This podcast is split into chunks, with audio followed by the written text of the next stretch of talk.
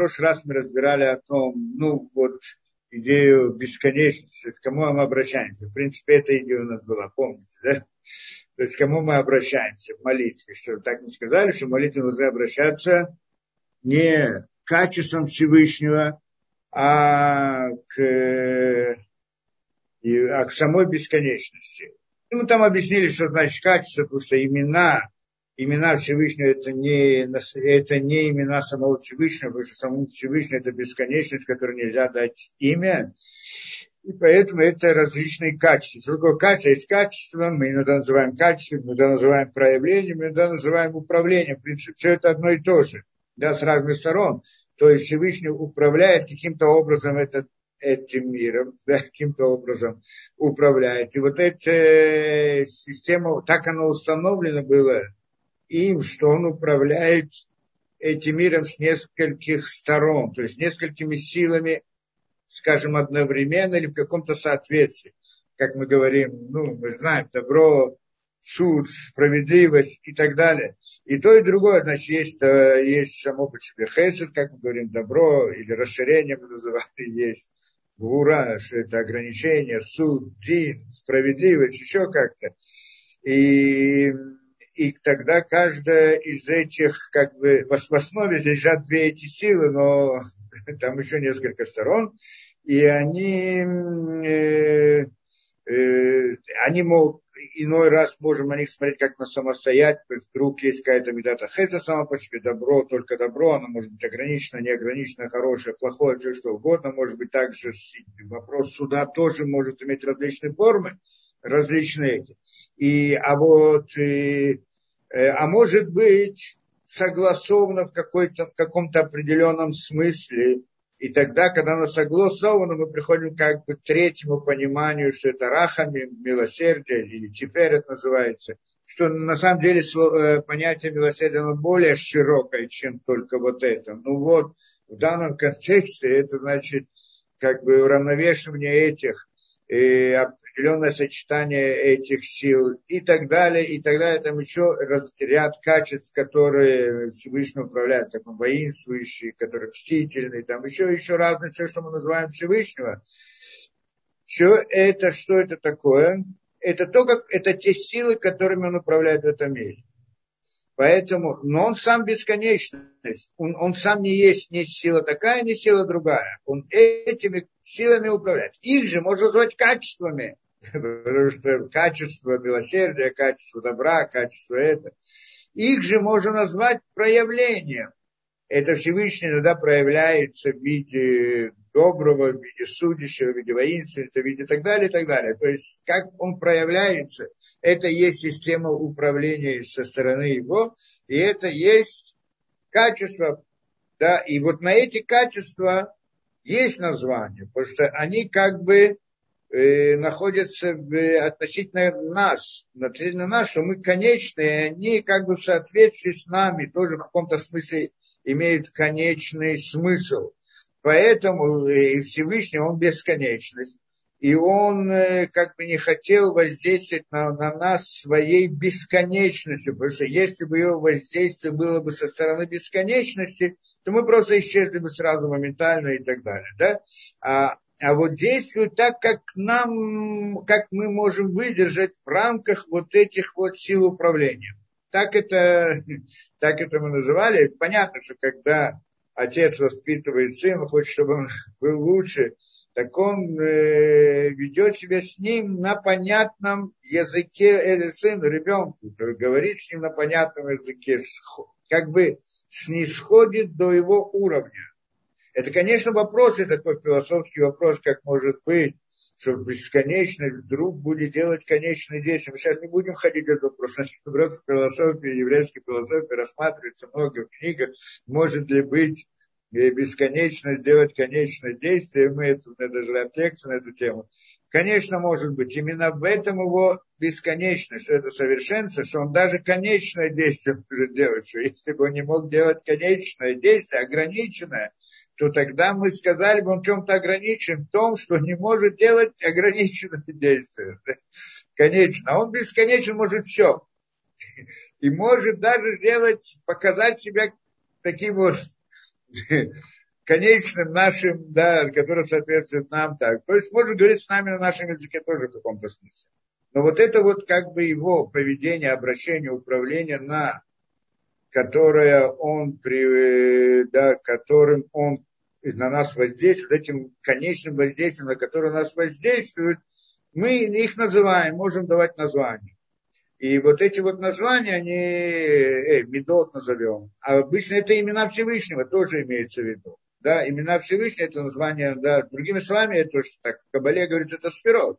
Сферот, они есть как раз такие, хесед, кура, теперь, нецехот и так далее. Каждый из них показывает на вот одну из сил управления, которые должны быть вместе, должны быть как-то согласованы или не согласованы. Зависит, есть немножко сложная структура, как и от чего это зависит. Я не знаю, если мы будем в это дело входить, но как-нибудь, может быть, когда-нибудь объясним это дело. Во всяком случае, так в общем, чтобы иметь представление. Вот это вот, э, да, это система управления, э, система управления, как Всевышний управляет этим миром. Теперь, с другой стороны, каждое его качество, оно не является отдельной реальностью самой по себе оно не самостоятельно в том смысле, что оно что-то может решать. Мы скажем, Всевышний управляет с позиции добра. Так обратимся к добру, вот тому самому управлению добру и скажем, вот ты добро и сделай мне хорошее то, что я хочу. Или наоборот, к скажи, вон там плохой сосед у меня есть, так накажи его. Да, вот попросить его и так далее. Он же суд судящий. Так пусть судит мы не можем обращаться к ним, к ним непосредственно, потому что они, каждый из них, это с нашей точки зрения, это как бы разные силы.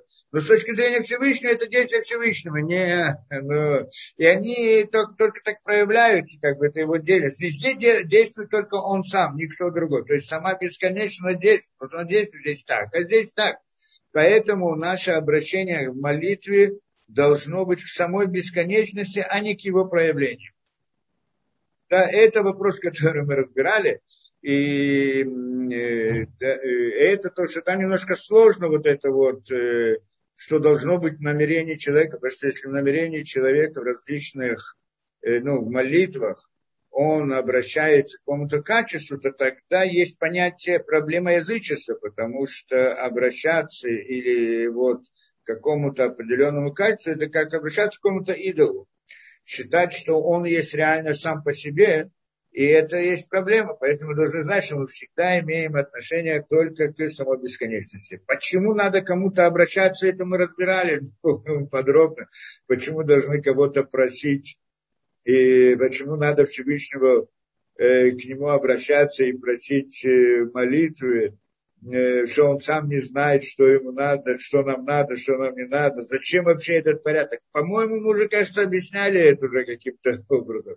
Но, в принципе, суть это понятно, что Всевышний знает хорошо, что надо, что не надо. И наши молитвы ему не нужны, ни наши прославления, ни, и не, они нам, ему ничего не открывают, что из-за что из того, что он помолится, он вдруг начнет вести себя по-другому. Просто наша молитва, я просто напомню, чтобы мы знали. В общем, в общем, наша молитва – это наша работа. Это наше воздействие, наше действие, когда Создатель Всевышний создал этот мир, как мы сказали, чтобы дать добро творениям. И это добро он дает тогда, когда они заслужили, потому что только тогда они могут его получить. И вот то, что мы обращаемся ко Всевышнему, вот это, сама, вот это само действие – это как бы означает, что мы верим во Всевышнего, по-простому, в общем. Это значит, что мы э, приближаемся к Нему. А это основное условие, чтобы мы могли получить то, что нужно. То есть, вы же как бы видите, если мы действительно молимся к Нему, значит, мы как это э, с чистым сердцем это делаем. Потому что человек, когда молится без Молитва, она обычно с чистым сердцем, потому что человек понимает, внутри души никого обмануть не может.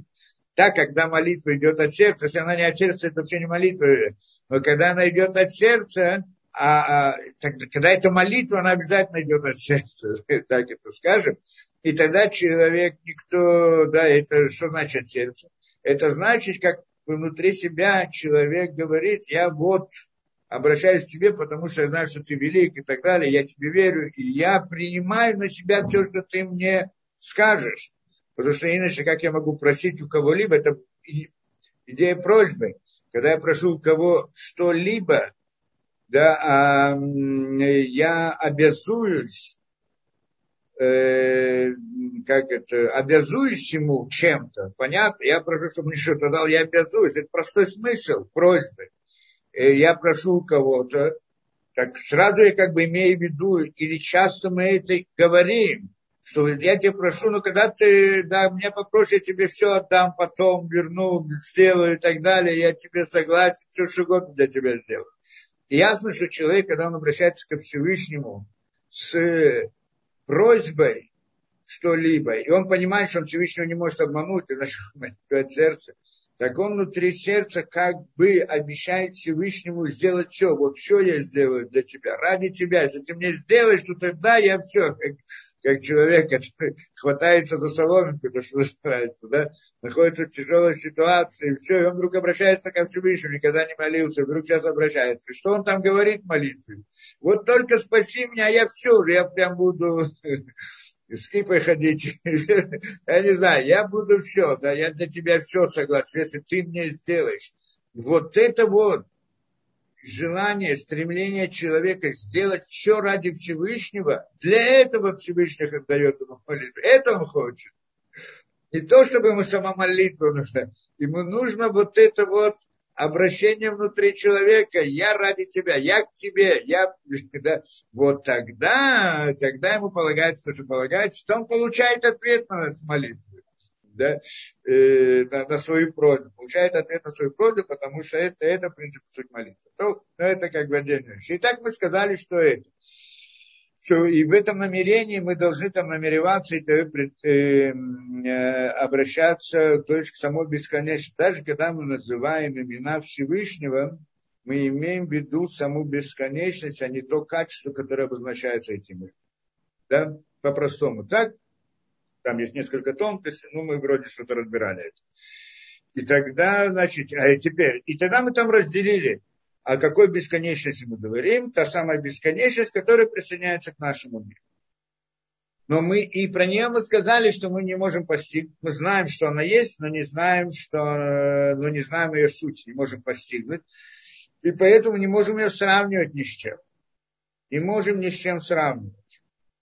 Да, мы никак не можем ее представлять, не можем ее рисовать, не можем, да, не можем рисовать, естественно, да, не можем как-то представлять саму бесконечность. Это тоже один из вопросов. У меня не раз встречался в свое время, что когда там занимался, немножко у меня там были лекции тоже на такие философские темы, когда я разбирал все эти философские вопросы, да, и там э, тоже возникает вопрос, кто это, да, ну, разные философы, философии, в общей философии, там они этими вопросами занимаются много. Эти вопросы называются исследование э, э, Хакирата Шем, да, Хакирата исследование Всевышнего. Это Тура нам говорит, запрещается исследовать Всевышнего. Что значит исследовать Всевышнего? Тогда поднимает вопрос, почему нельзя, кто, как вдруг человек не может что значит запрещается нам что-то исследовать, то мы говорим, что мы полагаемся всем на знание, все мы понимаем, все сознаем, у нас все понятно и все известно. А с другой стороны, мы говорим, что что-то мы не можем спрашивать, некоторые вопросы, которые в исследовании мы не можем спрашивать, как так. То есть получается, как в некоторых религиях, где нельзя задавать вопросы, так получается на первый взгляд. И мы там тоже объяснили, что на самом деле это не совсем так мы, э, да, э, мы не можем, то есть нам запрещается спрашивать о сути бесконечности, то, что мы сказали. Почему? Потому что на самом деле мы э, бесконечность не можем постигнуть. Не можем ее осознать. И поскольку мы, мы можем знать, что она есть, но не знаем, что это такое кто-то и придет и спросит вопрос, а что такое бесконечное, что такое тот самый Всевышний, который создал этот мир и управляет, кто он, как он выглядит, чем он... Когда человек начинает исследовать, как он исследует, как, как все исследователи исследуют, как исследователи исследуют, как науки принято исследовать. Это, в принципе, не просто так, что они вот так делают. Так построен человеческий разум. Когда человеческий разум пытается осознать какую-либо вещь, что он делает? Как он пытается понять, как, ну, знаете, кто знает, да, как в науке, как, как мы решаем задачи, как в школе тоже так было. То есть, что сначала, чтобы понять что-то, мы сначала рисуем какой-то вариант, и потом думаем и проверяем, если это похоже или не похоже, подходит или не подходит. Или другими словами, как в науке это есть, предлагается для видно какое-то явление. Я не знаю, что такое. Я предлагаю какую-то гипотезу, чтобы объяснить это явление. Проверяю, как на, на экспериментах или еще где-то. Да. да да. Э, да, значит, и проверяю эту гипотезу. Если эта гипотеза работает, значит хорошо, если не работает, не хорошо. А если не работает, я беру, беру другую гипотезу. Так это построено. Но не по-другому, не в другом порядке, именно в таком порядке. Сначала мы предполагаем гипотезу. Что такое гипотеза? Мы строим некоторую модель свою, мысленную, в своем сознании, строим некоторую схему, некоторую модель, посредством которой мы можем описать то самое явление или нет. И вот если это явление входит в рамки этой модели, хорошо, если не входит, не входит, да?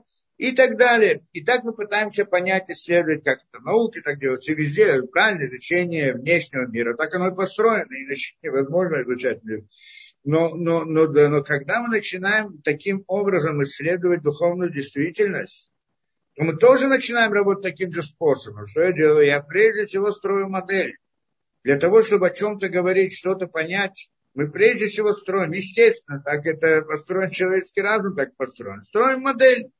И вот когда я хочу постигнуть э, Бога, Всевышнего, как я должен сделать?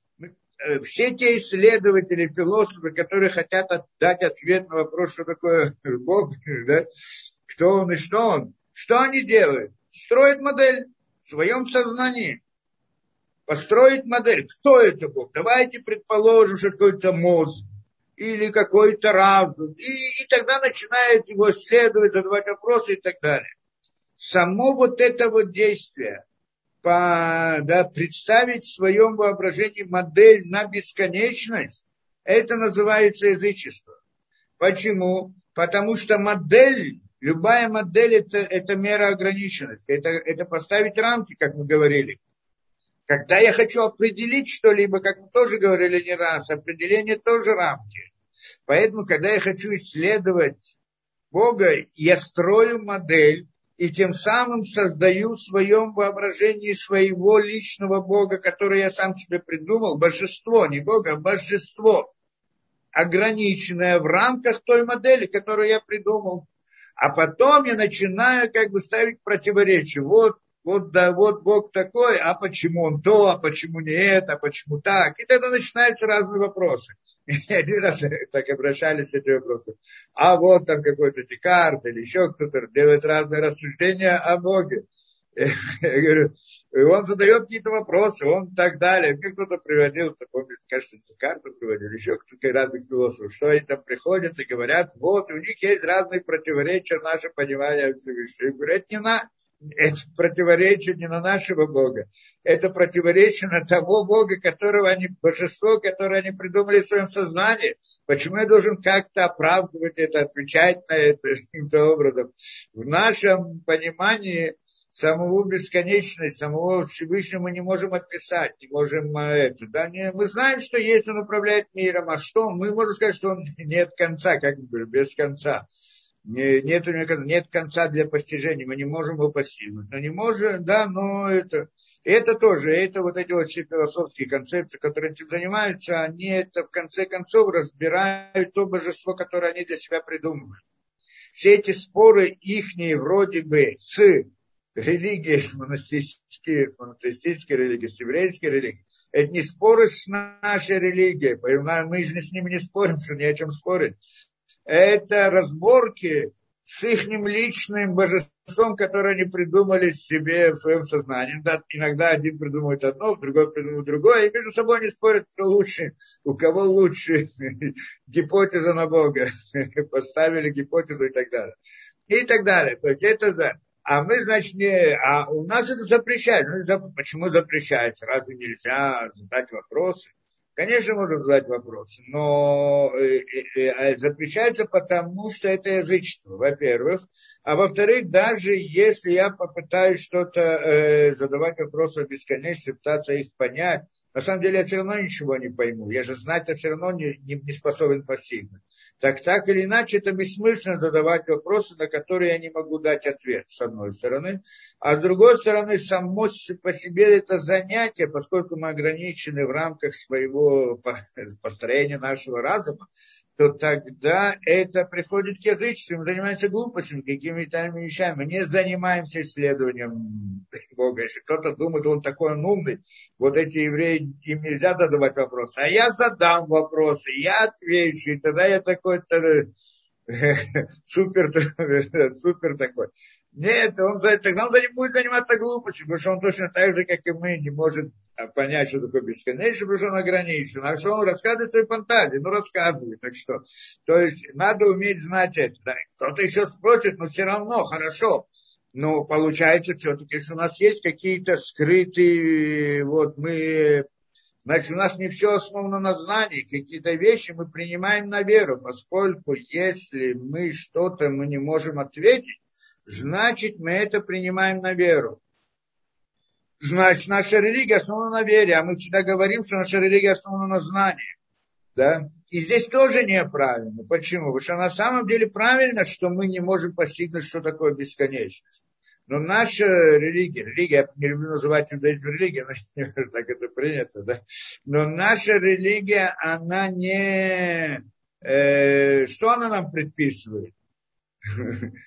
Э, уходить в бесконечность, что нам предписывает? Выполнять заповеди, делать то-то и то-то, делать различные, молиться, делать разные действия. Она нам объясняет, что Всевышний создал этот мир, что он им управляет и так далее. Теперь, от того, что я познаю суть бесконечности или не познаю, как-то зависит то, как я должен себя вести. То есть знание, оно должно быть знанием, которое имеет какое-то применение, какой-то смысл. То есть я бесконечность не могу познать. Не могу познать, ну и все. От того, что я ее смог бы познать, так что, я могу или не могу, от того, что я не могу познать, это как-то влияет на мое на, на, на наши какие-то действия, что вот из-за этого, может быть, теперь я делаю неправильно, ошибаюсь. Не так. То, что он есть, это ясно. То, что он управляет миром, это ясно. То, что он приказал тебе вот нам это ясно с позиции разума да, даже, да. А то, кто он такой, нам не ясно. Ну так что? Что это меняет в нашем, нашем мировоззрении? С другой стороны, во всех этих философских теориях это действительно так. Что он приходит, они дают разные предположения, скажут, допустим, Бог есть, и допустим, что Бога нет. Откуда ты знаешь, есть, нет? Предположим, а вот предположим, и тогда предположим, там, я знаю, что там теория эволюции предполагает. Предположили теорию, может быть, это, там все построено, только на, на гипотезах и предположениях нет никакого этого обоснования, оно не может быть по сути. Но неважно, но тот принцип, который они принимают на веру, а там обязательно, смотрите, люди, все люди верующие, это понятно. Да?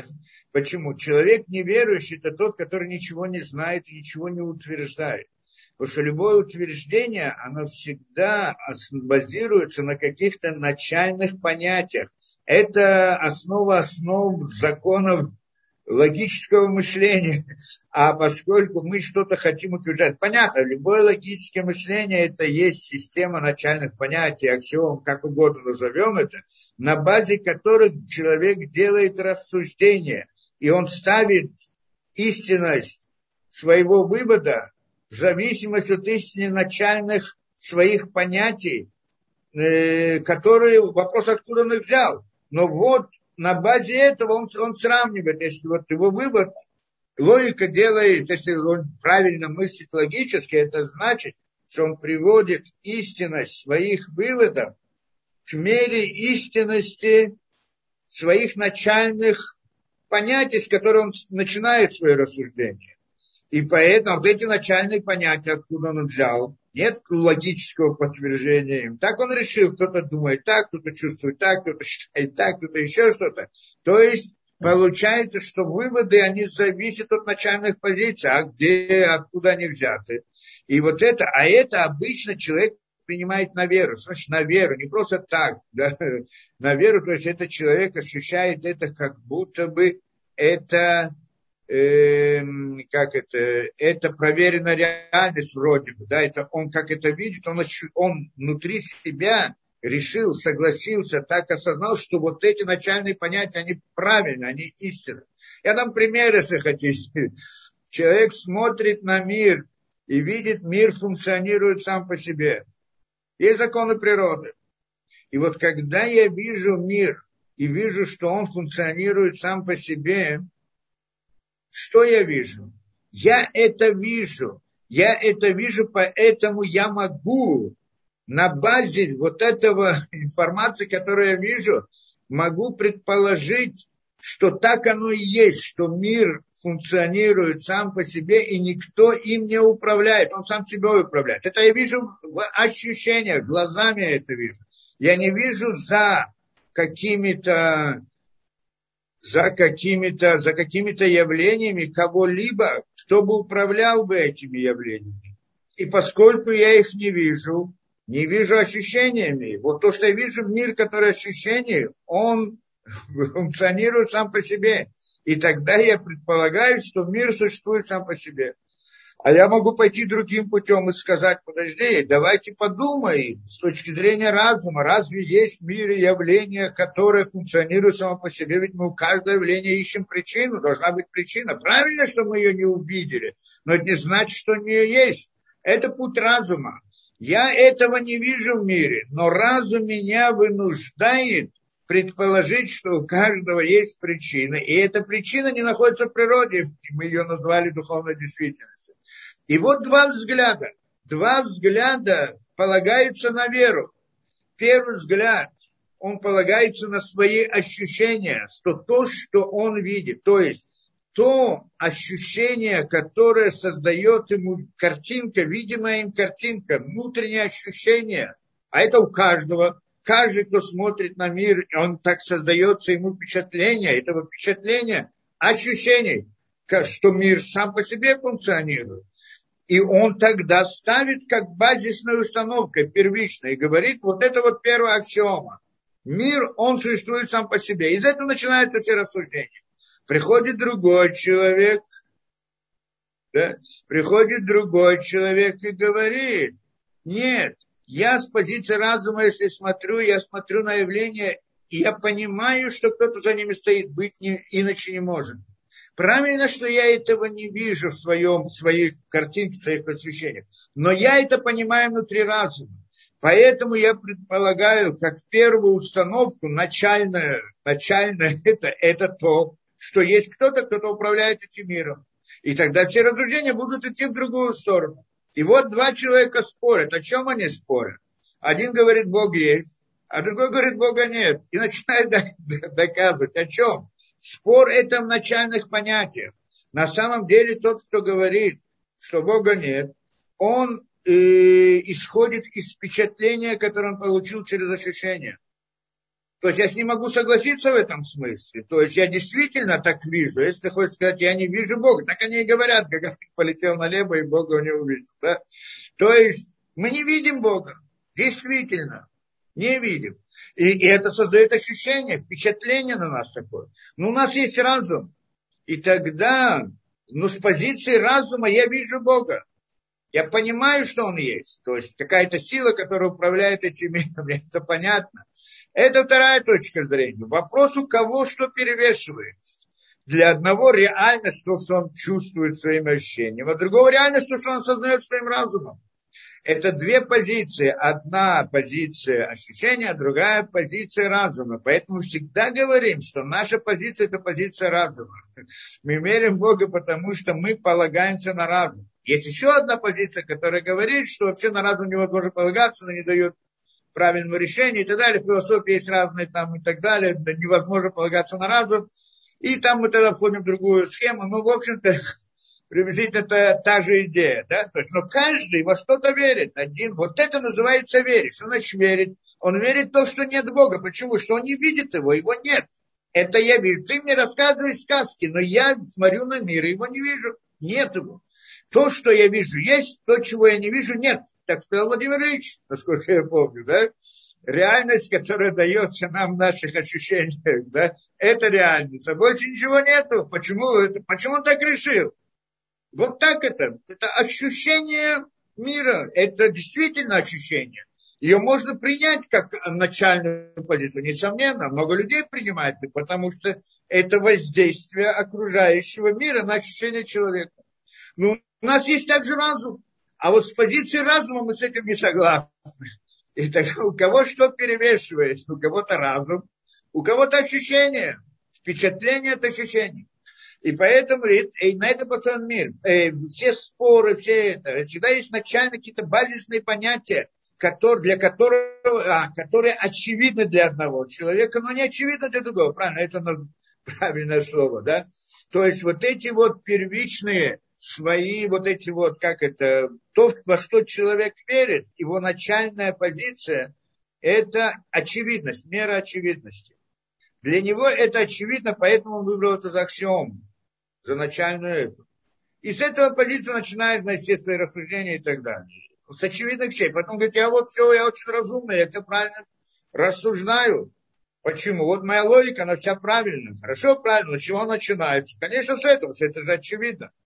А другой человек говорит, да это очевидно. Для нас то, что мы видим внутри своего разума, это очевидно. А для них то, что они видят своими глазами, это очевидно. Это почему так оно происходит? Потому что Всевышний так создал мир, чтобы у человека была свобода выбора. Свобода выбора между чем, между тем? Как мы говорим свобода выбора? Между Ецератов и Ецерана. Правильно, свобода выбора. У него есть Ецератов, который тянет его к разным э, некошерным вещам, к разным, э, скажем, удовольствиям и так далее, тянет его, телесность его тянет к этому. А с другой стороны, Ецератов говорит, нет, нельзя, запрещается. Кто это Ецератов? Это его разум. Говорит, нельзя, нехорошо, некрасиво, неправильно, против, неморально, аморально и так далее. Вот это вот борьба между тем, что я хочу, и между тем, что есть истина. Вот эта борьба между Ецератом и Ецерат, это свобода выбора. Осознание, понимание, есть Бог или нет Бога, это тоже борьба между Ецератом и Ецерара, как мы сказали. Между тем, что я вижу глазами, то ощущение, которое мне создает, и между тем, что я осознаю разумом. Позиция разума – это Ецератов, позиция глаз – это Ецерара, оно склоняется. Да? Там немножко глубже надо посмотреть. Конечно, не случайно человек вдруг, человек говорит, я разумный, я вот объективен.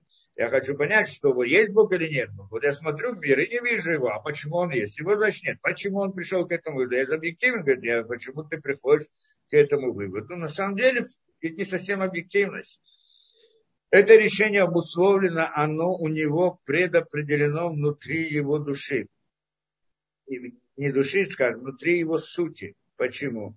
Потому что на самом деле, и это часто так у человека происходит в его психологии, что человек на самом деле говорит, э, говорит одно, а причина этому совсем другая. Да? Не говорит основное. Это так построено в природе человека. То есть, на самом деле, его и как бы объективное утверждение, есть Бог или нет Бога, и он говорит, нет Бога, потому что это я так, мое объективное решение, оно на самом деле имеет некоторую подоплеку. Почему? Потому что если я признаю, что есть Бог, то тогда на меня возлагается ряд обязанностей. Я должен делать то, делать, делать то, и так далее. Тогда я должен признать, что человек это не просто животное, что человек создан Всевышним, что он похож на него, что есть ответственность перед Всевышним. Тогда я должен, на меня возлагается куча вещей, которые я должен делать. Зачем мне это нужно? Я хочу жить спокойно и свободно. Как мы говорим, свобода. Хочу... Человек хочет свободы. Свобода какой он хочет? Свобода. Свобода для Ицерара он хочет. Все те, которые стремятся в свободу. Что свобода? Свобода делать то, что я хочу свобода, демократия, разные вот те, то, что сегодня тоже принято, там равенство и там всякие вещи и так далее. За свободу, чтобы человеку, что, что свобода? Свобода делать, э, да, наслаждаться жизнью. Свобода, мне никто не говорил, что надо делать вообще. Вот эта вот идея что я хочу жить свободно, чтобы мне никто не мешал, она заложена внутри человека. Хочет он этого или не хочет, оно влияет на его решение. И поэтому его решение оно не является объективным, объективным первоначальным. Еще должны как-нибудь лекции разберем на эту тему, как работает внутренняя психология человека. Но на самом деле он, здесь интересно, он рассуждает по некоторым вопросам, есть Бог или нет Бога казалось бы, очень, на очень каких-то объективных фактов, есть какие-то вещи, это он увидел, это не увидел. Мы могли бы спросить, почему ты полагаешься на ощущения, а не на свой разум. А свой разум тоже мог включить точно так же, как я могу включить, и ты тоже его можешь включить и понять, что за, за природными явлениями обязательно есть какая-то причина, которая действует. Но он, что ему мешает? Вот это вот страх – что в конце концов я тогда должен буду обязан выполнять разные непонятные действия, да, и молиться где-то, и что-то там, я этого не хочу, тогда вот эта вот сила внутренняя, она воздействует на его разум, то есть на его разумное, якобы разумное объективное рассуждение, что он тогда выбирает другой путь мышления и предполагает, другие начальные понятия, на них начинает основываться, чтобы, то есть получается, не то, чтобы он приходит из рассуждений, приходит к какому-то выводу, что, скажем, нет Бога, а после этого он э, не хочет выполнять, не, нести каких-то обязанностей перед Всевышним, потому что его все равно нет. Не, не так он не хотел нести перед Всевышним обязанности, и поэтому он пришел к такому выводу, что нет Бога. Понятно это логика. Оно обязательно внутри человека воздействует на все его решения. Да, и а, человек, который пришел к выводу, что есть Бог, это, да, у него тоже есть Ецера, правильно? И он, и он ощущает вот эту вот как-то беду, вдруг пришел к выводу, что Бог есть, тогда я обязан, ой-ой, что делать, но нет другого выхода. То есть иной раз для человека осознание истины, даже если она бьет по его личным интересам, которые он думает, истина ему важнее, чем вот эти интересы, хотя бы я знаю по себе, когда я первый раз для себя это открыл, мне было очень тяжело.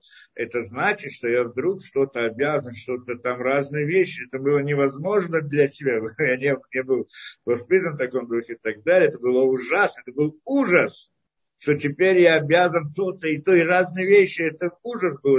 Это не, не сразу вошло, а несколько лет дело, пока я начал что-то там соблюдать и так далее.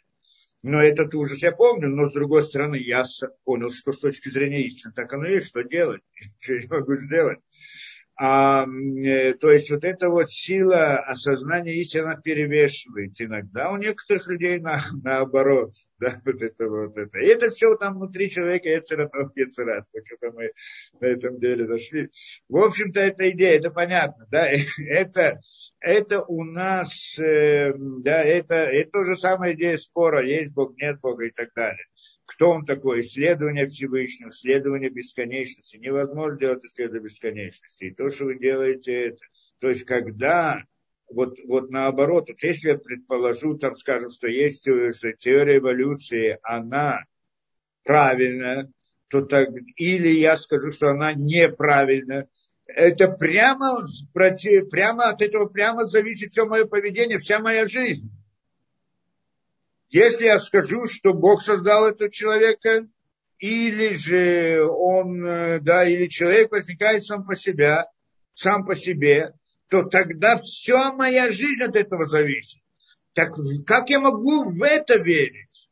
Это я должен знать сто процентов.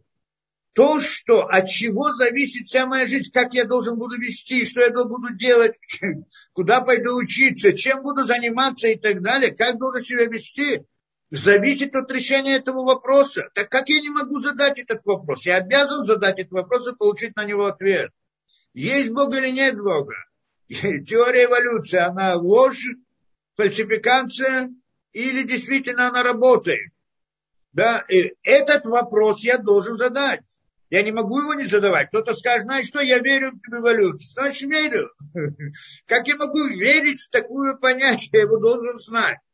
С другой стороны, прихожу и говорю, я не знаю, кто такой бесконечность. И, не можем задать этот вопрос. Ну ладно, могу знать, не могу знать. От этого зависит мое поведение. Я знаю, что он есть, он знает, что он создал мир, он знает, что я должен делать. От того, что я узнаю, что такое бесконечность, зависит мое, моя жизнь, мое это. Никак не зависит, так или иначе он всем создал, он будет управлять. Либо я знаю, кто он такой, либо я не знаю, кто он такой. Поэтому это не считается принять на веру. Ничего не принимаем на веру. Принять на веру, это значит, я принимаю на это на веру и веду себя в соответствии с этим. Это значит принять на веру, э, есть Бог или нет Бога. Если я принимаю на веру одно, я веду себя так, принимаю на веру другое так. Поэтому то, что есть Бог, мы это выясняем с позиции разума. Нам не нужен для этого вера. А вот кто он такой, мы не можем сказать. Ну так что, не можем, так не можем. Да? Это надо понять, эту разницу. Поэтому вот вера, она есть, она вот все, которые, все светские философии и так далее, они основаны на вере. Они принимают за основу какую-то начальную позицию и в нее верят. Понятно, потому что если бы они ни во что не верили, те, которые говорят, мы ни во что не верим, мы верим в науку, ни во что не верим, верим в науку, это вера. Кто-то говорит, я ни во что не верю, я вот все знаю, он просто либо глупец, либо лжец.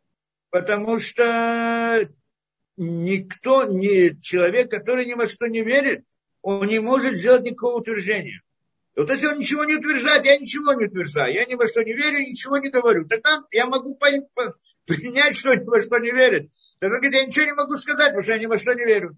А тот, который что-то утверждает, какое-то утверждение, это значит, если мы пойдем в начало его рассуждений, мы обязательно придем к некоторой начальной позиции, которую он выбрал, либо потому, что это ему глаза сказали, либо потому, что ему различные органы внутри него это утвердили, какие-то различные желания, какие-то слабости привели к этому, либо наоборот, стремление познать истину привело его к этому решению, либо еще что-то. То есть какое-то это он его принял на веру, за основу, за базу его, да, за базу его поведения.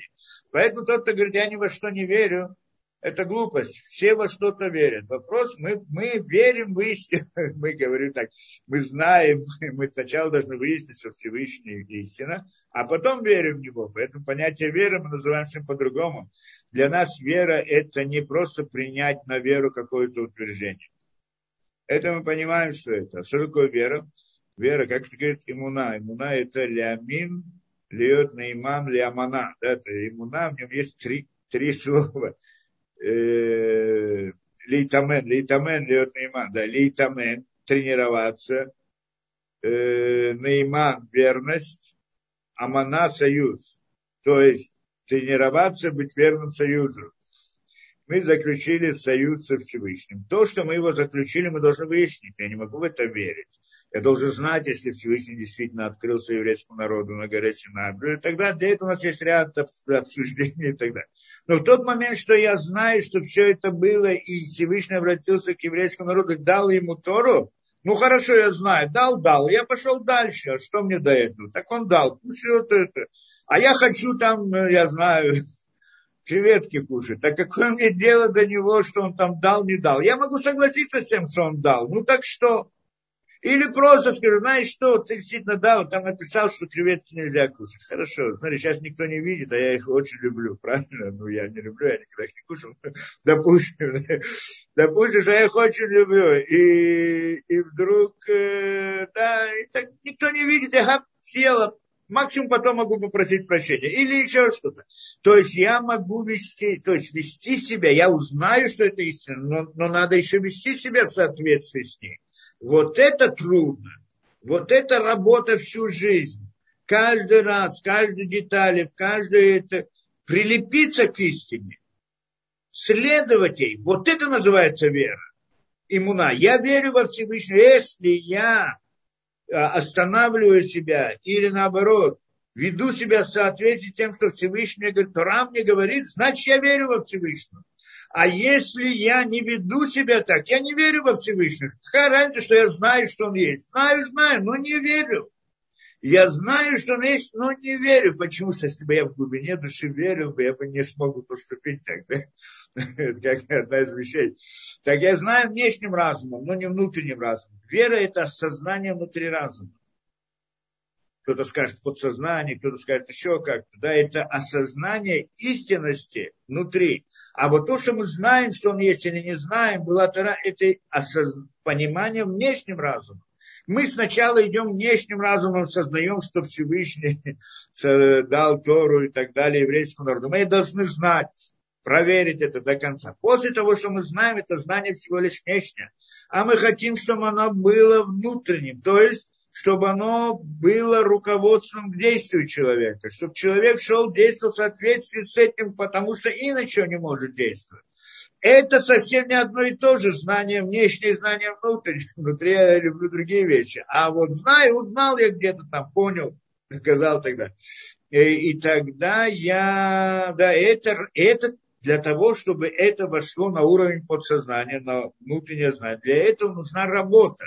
И это, что еврей каждый день старается, трудится, с утра встает, где-то ошибается, где-то нарушает, где-то снова возвращается, где-то делает шум и так далее. Вот это вот тренировка – тренироваться, тренинги, как называют, оно и называется иммуна. Это есть вера. То есть вера не вот, э, то, как понимают перевод этот вера, это понятие, то, как понимает вера в мире, принять какое-то э, утверждение на веру, это глупость, этого в вообще нет. Мы, конечно, переводим на слово вера, но, потому что люди иначе не знают других терминов. Но у нас есть понятие иммуна. Иммуна это после того, что я знаю, что это истина, прилепиться к ней. Чтобы это мое знание было внутри меня, как внутреннее знание, которое руководит мной, руководство к действию. Вот тогда вот тогда это вера настоящая. Это же иммуна. Это иммуна настоящая. Это то, мы называем иммуна. А не то, что принять что-то на веру или не принять что-то на веру. Ну, вообще, это не, не серьезно к этому не, серьезно к этому не относится. Каждую вещь мы должны знать. Знать. Но знать мы должны то, от чего зависит, зависит наше поведение. То, что важно нам. То, что есть Всевышний. Кто он? Та бесконечность. Кто он? Та самая бесконечность я это не должен знать. Мне никак это не, не касается в жизни. А кто-то скажет, почему, ну ведь интересно и так далее, мы хотим этого знать. На самом деле, как сказано, что после прихода Машиха будет поднятие миров, и праведники получат награду в будущем мире, в высоких мирах. Что за награду они там получат? Какую награду получат? Всевышний перед ним раскроется. То есть тогда, по всей видимости, они начнут осознавать также это понятие, что это есть бесконечность. Я не знаю, в какой мере, на каком уровне, на каких этих, потому что это для нас скрытое полностью, это мир награды. Но в принципе, вот эта вот идея знать, постигнуть суть бесконечности, это на самом деле та самая награда, которая ожидает человека, праведника в будущем. А он хочет здесь дай мне, я хочу здесь это знать. Я вот задаю вопрос, кто это? Кто это Бог? Кто он такой? Пусть расскажет мне, о чем он думает, чем занимается свободное от работы время. Вообще хочу знать о нем разные детали. Куда он вечером ходит и так далее. То есть это, да, я говорю, вот это вот постижение самой бесконечности – это та самая награда, которую он получает потом. Это, так, она хранится, она есть. Она, поэтому без этого, без выяснения этого вопроса мы не останемся в любом случае. Так что, ну, всему свое время. Да, мы с этим. Нас затянулось это дело. То, но мы идем дальше. А дальше он делает такая. Итак, мы сказали там, что, в общем-то, мы должны, как это, обращаться к самой бесконечности а не к его качеству. Правильно, так мы сказали. А, а, э, той бесконечности, как мы сказали, которая присоединяется к нам и воздействует на нас или управляет нами вот этими качествами, вот этими формами управления, да, как мы сказали. Вот эти формы управления, по-простому называются 10 сферот, кто знает, да, имена Всевышнего и так далее, да. Но эта сила, эта форма, это, это само по себе управление. И здесь есть ряд вопросов, которые здесь напишем, начинают их разбирать. Что это значит? И я сразу скажу это, да, как бы с одной стороны мы сейчас тут долго объясняли, что мы его не можем постигнуть. А с другой стороны сказано, Бацелем Элуким Бараута, что человек был создан по образу и подобию Всевышнего. Еще ряд законов. То есть получается некоторое противоречивое. С одной стороны мы говорим, мы не можем его постигнуть, не можем спрашивать про него. А с другой стороны мы говорим о нем, что как это, что он был, что Всевышний сделал человека по подобию Всевышнего. Значит, человек похож на Всевышнего. Как же так? Более того, в разных книгах, в Танахе, приводится рука Творца, нога Творца и так далее, и так далее. Всевышнего должны понять, так либо мы можем если мы не можем как мы можем к нему относить различные телесные понятия. Вот этот вопрос он сейчас начинает разбирать, он делает это довольно глубоко, но мы пытаемся как бы хотя бы внешне вот понять его идею. И вот он говорит, Инна Амру Разаль говорит, вот сказано это, да, говорят мудрецы в море, в море, брахот, приводится, Ани Хамиша Бархинавши Канегит Мемран Давид, там есть один из э, Тиилем, да, Псалом, это 103, Пугимов, что он там приводит, здесь там упоминается пять раз Бархинавши. Благослови Всевышнего, Бархинавши это Шем, благослови Всевышнего, моя непись. То есть Давид обращается к Всевышнему, говорит, моя непись, благослови тебя. И спрашивает пять раз, и спрашивает, что такое, что это значит, что его душа благословить Всевышнего. Что имеется в виду? Это Гмара там спрашивает и говорит, כנגד מי אמרן דוד, לא אמרן אלא כנגד напротив, про что это говорит Давид, напротив чего говорит Давид, говорит Гмара, לא אמרן אלא כנגד קדוש ברוך הוא, כנגד נשמה. Говорит, что он это говорит напротив Баруху и напротив души. То есть он говорит о Нишаме душе и о Кадош да, напротив Кадош и душа. Значит, что это такое, надо сейчас понять. И объясняет там Гмара. Ма Кадош Баруху Малекуля Уляма Панишамам Как э, Всевышний заполняет весь мир, так же душа заполняет весь мир. Да? Там есть продолжение, то он здесь приводит только часть, здесь нету продолжения в море, то, что написано. И дальше говорит, ма кадош баруху но не ран что Кадош Баруху видит и не видится, а Нишамару Абайнанере, также Нишама, она видится и не видится. Как она, она видит, но не видится. Как Кадош Баруху, он видит, видит то, что происходит, но его невозможно увидеть. Также Нишама, она видит, видит. Кто видит? Понятно, да, не глаза, глаза ничего не видят, мясо ничего не видит. А Нишама видит. Эм, да, как это Нишама, она, значит, видит и, и не видится, но ее невозможно увидеть. Кто-нибудь видел Нишаму, может увидеть душу, душу человека. Ма Кадош Боруху занят колеулям. Как Кадош Боруху Всевышний кормит весь мир, то есть осуществляет его, а Нишама занает колягу. Также душа кормит все тело. Что значит? Дает ему жизнь. Ведь если нет души, тело мертвое. И так же, как Всевышний дает жизнь всему миру, так же и, да, дает всему миру, так же душа дает жизнь всему, всему телу. Ма Кадош Баруху Таор Апнишима Таура. Как Кадош он чистый Таор? Э, я не знаю, как чистая, это ритуальная чистота, как на русском говорят Таор, чистый, да? имеется ритуальный, свят, святой, назовем так святой, это тоже идея святости, отделенность. Да? Отделен от э, материальности, скажем так. Афанишамаз и это, да, теура, тоже она чистая, то есть отделенность от телесности. Ну, надо это объяснять, ладно. Макадыш Баруха Бахадре Хадарим, что Всевышний находится в комнатах, внутренних комнатах, внутренних комнатах, тоже надо объяснять. А в Нишама Йошевит Бахадре Гадарим, тоже Нишама тоже сидит внутри комнаты, это с позиции Кабалы надо объяснять все эти идеи, не будем ходить. Но мы, это говорит, так это Гмара приводит, есть там пять слов, пять раз э, Давид упоминает, благословит моя душа, моя нефиш Всевышнего, что имеется пять раз. Вот эти пять понятий он имеет в виду. И что тогда? Дворим алалю, значит, яво мишиеш бо дворим алалю, вишабек мишиеш бо хамиша дворим алалю. Значит, придет тот, у которого есть шесть этих вещей, понятий, и будет прославлять того, у которого есть шесть этих понятий. То есть человек, что у него шесть этих понятий, то есть душа его, нефиш, он говорит про свою душу, душа, у нее есть пять этих, этих понятий, будет прославлять Всевышнего, что у него тоже есть пять этих понятий. Что он видится и видит, и не видится, да, как там, э, Роевый номер А, да, как уже сказали, Малет Колюлям, да, он заполняет все тело, всю, весь мир, также душа заполняет все тело и так далее.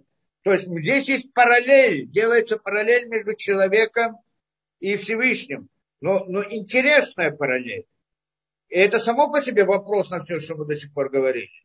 Но параллель, она очень интересна. Что именно имеется в виду? Что как бы мы здесь сравниваем Всевышнего с душой человека. Так получается, что говорит, тот, у которого есть это, вот эти пять понятий, он будет благословить тому, который есть понятие. У кого есть у нефиш, в душе человека есть эти пять понятий, поэтому душа человека будет прославлять Всевышнего.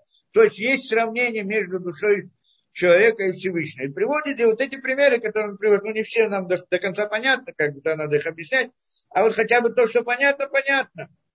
Тело, душа заполняет тело человека, и Всевышний заполняет весь мир. То есть получается интересное сравнение здесь.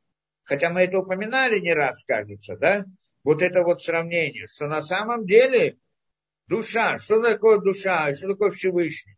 Мы говорили наоборот, мы говорили, ясно, что душа человека, в общем, та, которая дает жизнь человеку. Мы пытались объяснить, что такое душа на разных понятиях. Мы, кажется, объясняли это, да, та, та как совокупность причин для э, поведения человека, для функционирования тела человека, самого человека. Там тоже надо как бы уточнить в некоторых моментах. Но, в принципе, это то, что дает жизнь человеку. И, как мы говорили, заполняет его. Что значит заполняет? Зачем надо заполнять не вода, чтобы заполнять что-либо? Имеется в виду, что нет места в теле человека, которое бы функционировало бы само по себе без души. То есть это совокупность причин для всего, что происходит внутри человека. Ясно здесь можно спросить, если само тело и, и процессы, которые в нем происходят, они относятся к системе мироздания, природы, и душа там это Всевышний, или же относятся к человеку, и душа у него это наивный человека, вопрос интересный сам по себе рассмотреть. Но, в общем-то, по-простому так мы говорим, нет одной клетки, которая бы функционировала сама по себе. Есть ее причина. Эта причина – это душа человека, скажем так, нефиш. Точно так же мир. Мы смотрим на мир, что мир, весь мир это как одно тело человека. Похоже, как он в этом смысле, в этом смысле, да. На самом деле в других смыслах тоже похоже, мы тоже как-нибудь разберем.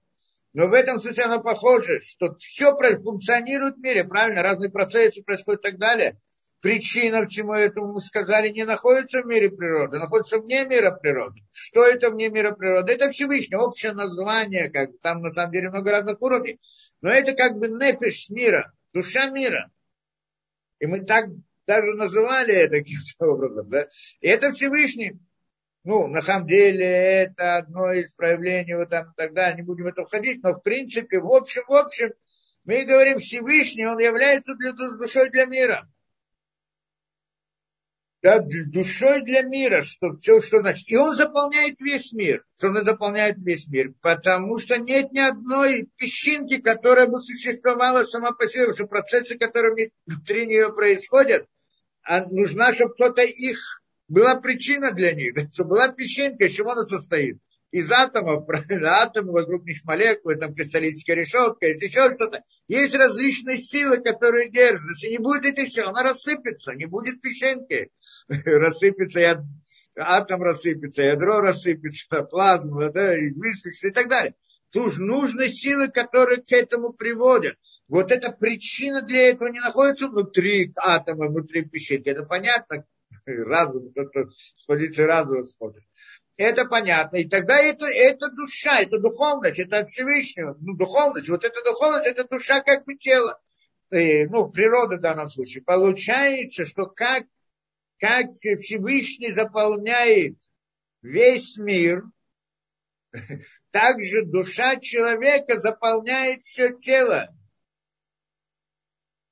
Да, да, почему спрашивают нефиш на шама, нефиш на шама, потому что на самом деле телесность мы называем нефиш, а когда в общем мы говорим нишама. Но в данном случае мы, я не хочу разделять между, то есть духовная сторона человека, духовная сторона мира. В данном случае, когда будем говорить в деталях, разделим это. Правильно говорить нефиш. А в посуке упоминается нефиш. А объяснение Гмора объясняет, называет это нашама. так что, поскольку это. То, во всяком случае, э, во всяком случае, здесь мы говорим так, что Эм, да, и вот это вот сравнение есть между, да, между человеком и как бы Всевышним. Это интересное сравнение. Да? Но оно сразу же нам ставит вопросы. Если это так, значит, у нас есть какое-то постижение Всевышнего. Мы же о нем говорим каким-то образом, да? Что он является душой для мира. Душа, ну о душе мы как-то говорим или нет? Как это понять? Душа-то это сотворенное понятие. В всяком случае, он здесь задает этот вопрос. И Киамру Баваика, и там приводит там еще нескольких местах тоже похожая идея сказана про другие это, да, и так далее. И говорит здесь, он э, замечает одну вещь, э, как Гаот, говорит так, что им им киразаль пшилит хабрутой бараху и намотат хабрут танишамали куб или теха душон. То есть здесь мы говорим о том, что как бы вот, э, да, мудрецы здесь сравнивают присоединение Всевышнего к мирам как присоединение души человека к его телу. Да, мы же сказали о том, что мы обращаемся к кому? Бесконечности, которая присоединяется к нашим мирам, то есть создает и управляет их, да? Получается, что здесь мудрецы, вот, в частности Давида Мелах, царь Давид, они сравнивают вот это присоединение мира, присоединение э, миров, то есть Всевышнего к миру, природы, как присоединение души человека к телу. Так получается. Говорит он на самом деле, несмотря на то, что они делают, али техад все равно нельзя ошибаться здесь. Надо понимать, что это сравнение не, не до конца, потому что есть машаль, бы не мшаль, да, как-то башня и, и суть башни, как мы аллегория, и на что она, и на что есть она аллегория. Здесь тоже нельзя, говорит, ошибаться, что они шаль, дома или машаль, Ни в коем случае нельзя сказать, что они похожи действительно, что на самом деле действительно, что нишама и вот это, это параллель, как душа, в прямом смысле душа у человека, точно так же Всевышнего мира, это как душа, как душа мира, и тогда можем сравнить, что Всевышний это душа мира. Ну, душа, как душа человека, но только душа мира. И тогда все, что мы знаем о душе, мы переведем на Всевышнего. Этого, говорит, нельзя. Это здесь не имеется в виду. Так он говорит.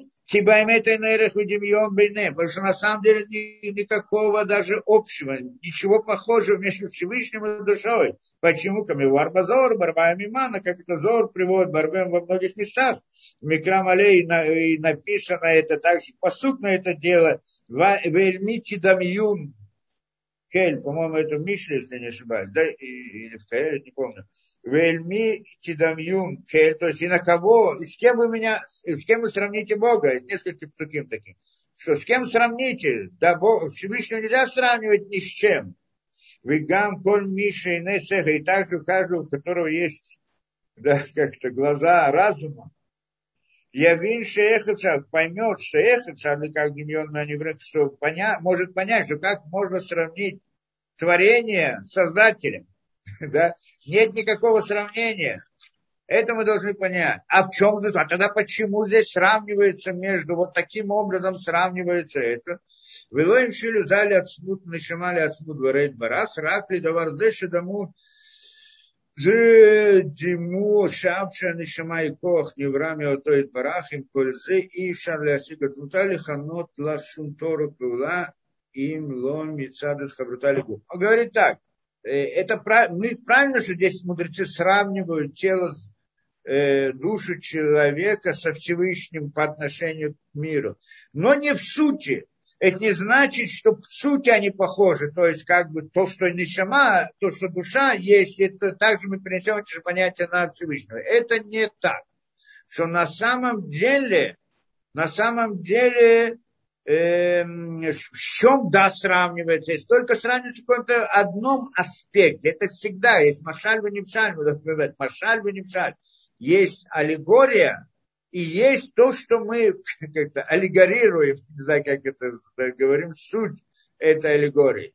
Да, на что это мы аллегория? Здесь тоже это всего лишь аллегория. Она только в каком-то смысле. Ну, я, он, он дальше где-то приводил, по-моему, в, другом, э, в другой части приводил, что когда, вот похоже на это, что когда э, Давида Меллер говорит, вот я как э, Каает, Каает это как как аист, по-моему, аист переводится на русский язык, что я вот как аист в, поле, в пустыне, одинокий и так далее, и так далее. Да, то есть, и он сравнивает себя с одиноким аистом, то есть, когда его оставили, когда он оказался в беде и так далее, и так далее. Но он имеет, не имеет в виду, что он как аист, что у него нос как аист, крылья как аист. Нет, имеет в виду, что аист, он одинок, он в пустыне, никого не беспокоит и так далее. В этом смысле похоже они похожи во всем. То есть, когда я сравниваю что-то с этим, с чем-то, это не значит, что все похоже. Имеется в виду какой-то детали. Здесь тоже в чем-то похожи душа и Всевышний. Душа по отношению к телу и Всевышний по отношению к миру. Но не в том, что душа и тело, и душа и Всевышний это одно и то же. Потому что это творение, а это создатель. Творец и, и творение, они никак не похожи совсем. А в чем же сходство? В том, говорит он, что даже, что несмотря на то, что душа и а это сила которая создана, потому что твоя душа, нишама, она создана. Творение, это было творение, да, э, сотворил. Да, она сотворенная, Кох, Неврами и Тоид Барах, она сотворена Всевышним, им но все равно ей невозможно постигнуть тоже ее суть. Мы не можем постигнуть суть души тоже. А что мы постигаем, чтобы дать ей какое-то название? А только когда она присоединяется к телу. Как мы говорим о душе? О душе просто душе мы не можем говорить. Душа, мы говорим, душа, она входит в тело человека и дает ему жизнь. Поэтому двигаем руками, ногами и так далее. То есть мы можем говорить о душе в смысле того, что оно внутри тела делает действие. А вот самой по себе такой мы даже не можем никак ее описать. В этом смысле похоже Всевышний на этот мир, что с одной, ну, Всевышний на душу в этой только части, что он как бы управляет нашим миром природы, ходит в него управляет и так далее, но мы не можем э, говорить о самом Всевышнем, кроме как в смысле э, только присоединения его к этому миру, как мы говорили, да? что он присоединяет и управляет этим миром, тогда можем говорить, то есть тогда мы говорим в рамках качества, потому что как он управляет этим миром в рамках качества. Можем как-то говорить о нем в его проявлениях, а не о нем самом по себе без связи с этим миром. В этом смысле похоже. О душе мы тоже ничего. Что можем сказать о душе? Что? Что она большая, высокая, что можно сказать, что она прозрачная, что? Ничего мы не можем сказать о душе. Что можно сказать о самой по себе душе? Что это такое? Мы можем говорить логически, что это нишама, как называли, есть нефиш, рух, нишама, что каждый нефиш ответственен за телесность, рух ответственен за эмоциональность, нишама ответственен за разум, но за поведение человека, за действие человека ответственно, да, за какие-то процессы. Вот это мы понимаем. Она, как это, совокупность причин для того и другого. Тогда мы понимаем. А вот просто взять нишому, вот взять ее еще, что это такое, как можем постигнуть? Никак не можем в этом смысле есть сходство. Это только сходство, он говорит. Да, и так далее. Но в принципе само по себе в каком-то смысле сходство мы приводим, правильно, с точки зрения, как, как душа присоединяется к телу, так же Всевышний присоединяется этому. И потом он говорит еще, что сказано.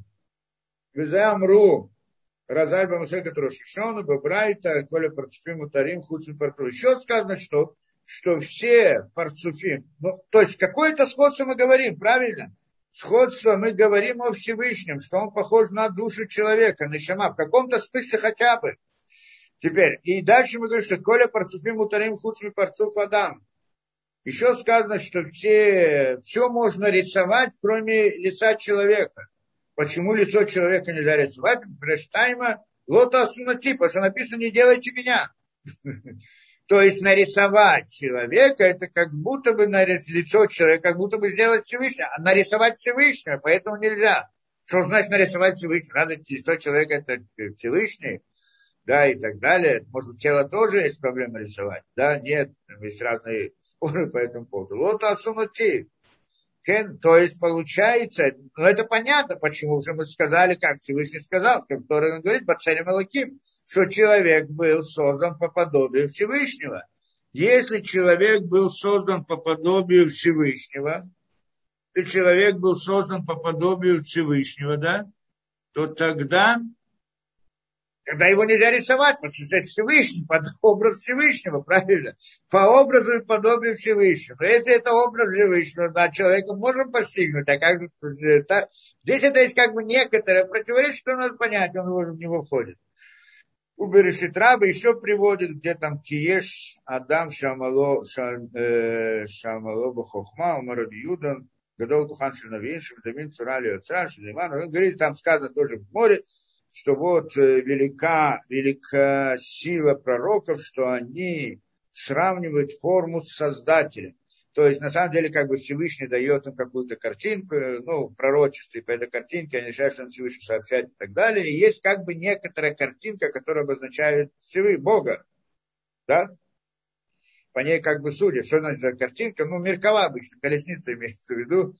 Как, например, где, кто каждый откроет и Хескель, Исхескель в начале, там приводит длинно разбирает некую картинку, там сам делает с разными колесницами, с колесами и так далее, да, с разными делами и все прочее, да, и вот вроде бы есть некоторая картинка, да, как будто бы мы как бы говорим какой-то некоторой картинке. Говорим о некоторой картинке, это мы должны понять. Вальмут кисет, камаре адам, и образ, ну вот из Эхескеля он приводит, посук, и образ кресла, и ну, подобие кресла, образ кресла и образ как вид человека. Вид человека приводится там тоже. Там тоже приводится вид человека в пророчестве. Да, у Хескеля мы, это место, где мы, нам подробно описывается пророчество, это Хескель. Поэтому все, что мы учим о пророчестве, то есть как она, мы обычно учим это в Хескеле. Да? Что он там видит это пророческое видение, не просто видит, но и рассказывает подробно. Да, когда мы учим что-то пророчество, смотрим Ихески. Убамидба, Раба, Пашо и так далее, Хохма, и, и так далее. Лихирай Пеле, и говорит, и на первый взгляд это странно. Сейчас он задает этот вопрос. Эльмити дамью, эльмити дамью. Ведь сказано в Ишаяу, эльмити дамью, на, на кого вы можете, с кем вы можете сравнить Всевышнего. А с другой стороны сказано, у нас есть картинка на него.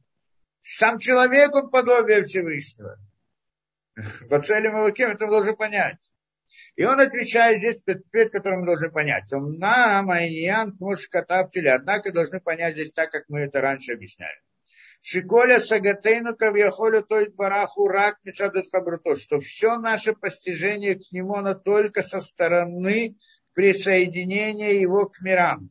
И мы прочитаем, что он объясняет, потом пытаемся понять, что он объясняет, да? Но это то, что он говорит, что наше постижение его только со стороны того, как он присоединяется к миру. Не его самого мы постигаем, а его присоединение. Это мы можем знать, как, как он управляет миром, что он от нас хочет и так далее. Это да, вот эти его действия. Как и душа тоже, мы сказали. Беседер, Мацава, Улямоду, Кухот, Кулям, Илюним, Тахтаним, Яхат, Бихлаль. И мы можем видеть, знать и понимать, понять, порядок и состояние миров и сил, высших и низших, вместе и в общем, да, Мисударим, Кавьяхоль, Баколь, Притейн, там нет кумат что все они упорядочены как бы во всех своих деталях по некоторой схеме, тавнит, схема назовем это, по подобию, тавнит кумат Адам, роста человека. То есть здесь он приходит интересную вещь, говорит, что на самом деле что имеется в виду, что мы, конечно же, когда мы сравниваем Всевышнего и говорим как-то о Всевышнем, сравниваем с человеком, сравниваем с душой человека, или говорим, что он подобие человека, не имеется в виду сама, сама бесконечность, а имеется в виду и только в рамках его присоединения к этому миру. И тогда что мы видим? Присоединение к его, этому миру, то есть как он создал этот мир.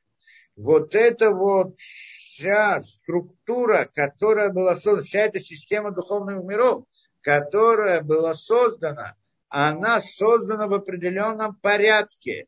И вот этот порядок, то есть качество управления, как мы говорили, все об этом можно говорить, да, в конечных понятиях.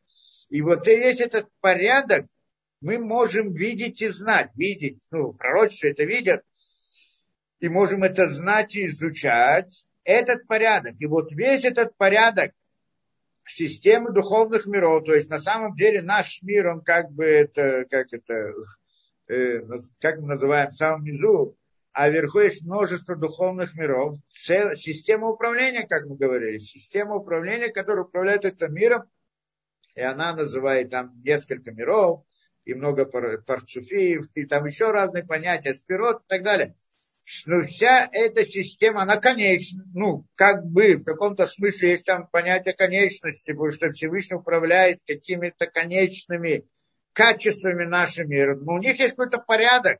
В этом порядке отображается система управления, как хотел Всевышний это создавать. Зачем он создал нам этот порядок? Сразу можно спросить, зачем нужно так много миров, почему он не может напрямую с нами все это делать?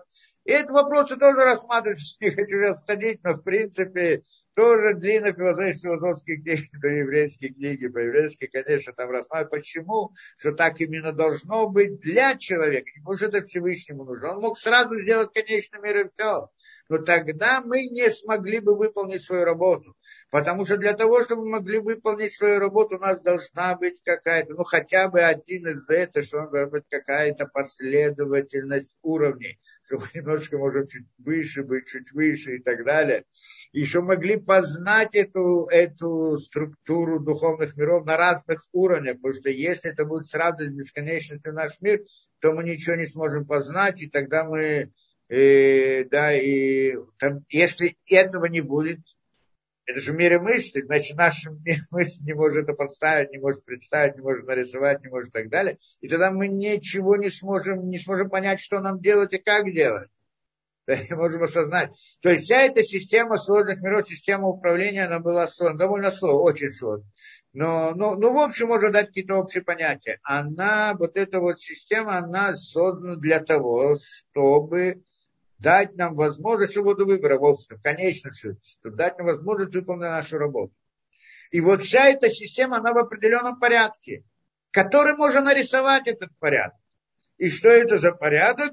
Говорит он, что все детали этого, оно как бы построено в картинке, в тавните, в схеме Кумата Адам, роста человека. Рост человека. Как? Басидур Кольперкей Варам Гидав в рамках всех этих его деталей, его органов и его жил. И варим Вагидим. У человека есть сколько органов? 248, да, и 365 жил.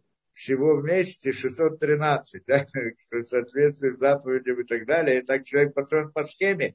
У человека много разных органов, да, э, и частей и так далее. И вот эти, все эти органы, все они установлены в определенном порядке, и в рамках этого порядка установлены также духовные миры. То есть приходит, говорит нам вещь, которую мы не один раз здесь упоминали, но в общем-то суть, это один из глубочайших секретов, назовем это так, идей, глубочайших идей, которые, да, сегодня многим это известно, что Всевышние миры, вся структура духовных миров, она как бы отображается в теле человека, в рисунке, вот само тело человека, физическое тело человека, Это как бы схема, рисунок духовной действительности. Как это рисунок, как он ходит, на самом деле. Ну, я вам покажу, потому что есть разные картинки это По-моему, я могу что-то показать, чтобы мы могли иметь какое-то понимание. Вот, например, здесь, да, мы видим что-то. Да, видно, да, я надеюсь, да? Э, да, есть в интернете, можно найти много разных картинок и так далее. Дается 10 спирот. Вот в таком порядке. Кетер, хохма, бина, да. На самом деле здесь либо кетер, либо да рассматривается, да.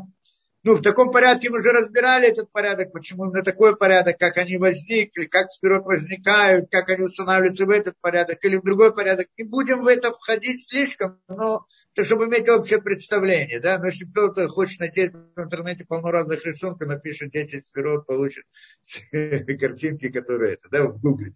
Хахма бина дат, хесед гура тиферет, нецаход и сод и малхут, как 10 спирот. Вот в таком порядке они рисуются, почему обратно хохма это э, они как бы очень похожи, вот эти они как бы разделены на тройки, три, три и три, да? Малхут относится как бы мир, над которым происходит действие, как бы система управления, это система управления 10 сферот. Малхут это как бы следующая реальность, над которой происходит это управление. Да, скажем так, начало следующего мира, так скажем, да.